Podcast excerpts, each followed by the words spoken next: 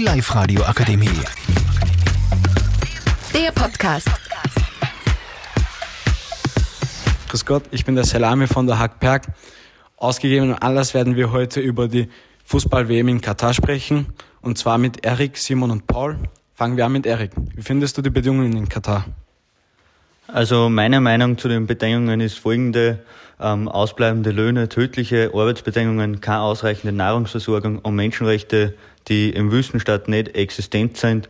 Das ist nur ein kleiner Teil der vielen Probleme, die, es gerade in Katar gibt. Ähm, was noch dazu kommt, ist, dass die FIFA uns von vorn bis hinten belügt. Also sie gehen von drei toten Gastarbeitern aus.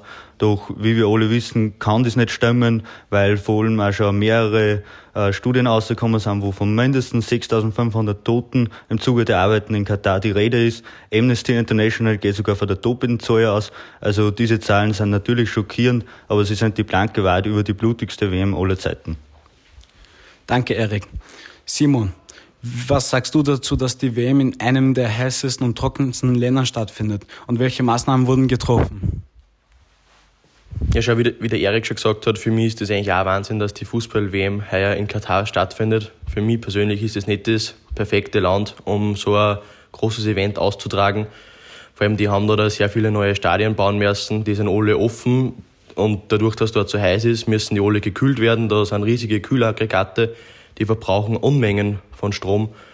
Dabei kämpfen wir in Europa mit der Energiekrise. Manche ähm, Haushalte kämpfen schon ähm, ums Überleben, dass man sich das überhaupt noch leisten kann.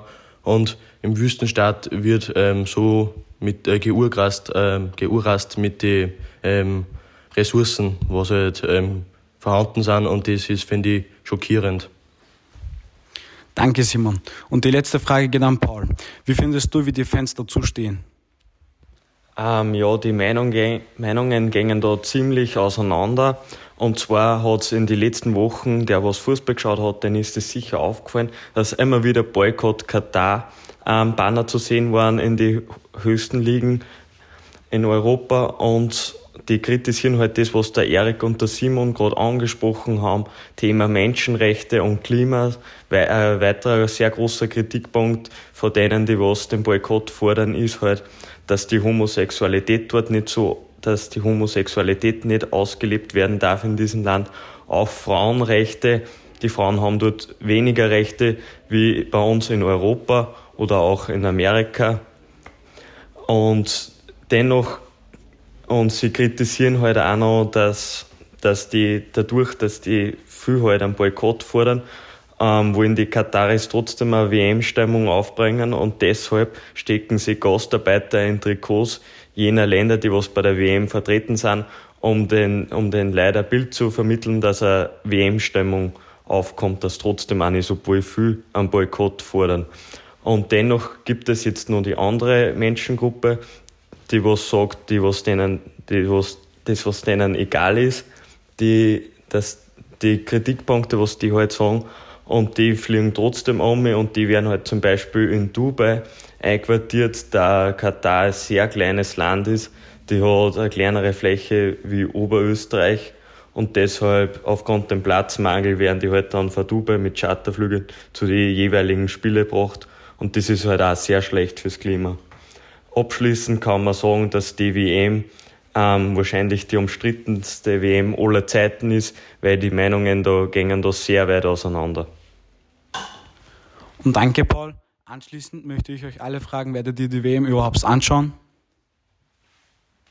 Ähm, da die Weltmeisterschaft das größte Verbrechen in der Geschichte vom Fußball ist, werde ich die WM nicht anschauen. Ich bin noch nicht ganz entschlossen, wenn man Spiele vor der Weltmeisterschaft anschauen werde. Das Finale werde ich mir sicher anschauen, weil das werden sie Freunde anschauen und das ist dann irgendwie ganz gemütlich. Aber so Gruppenspiele werde ich mir auch nicht anschauen, weil die finden meistens eh schon um zwei statt die ersten und da bin ich eh nur in der Schule und da habe ich keine Zeit.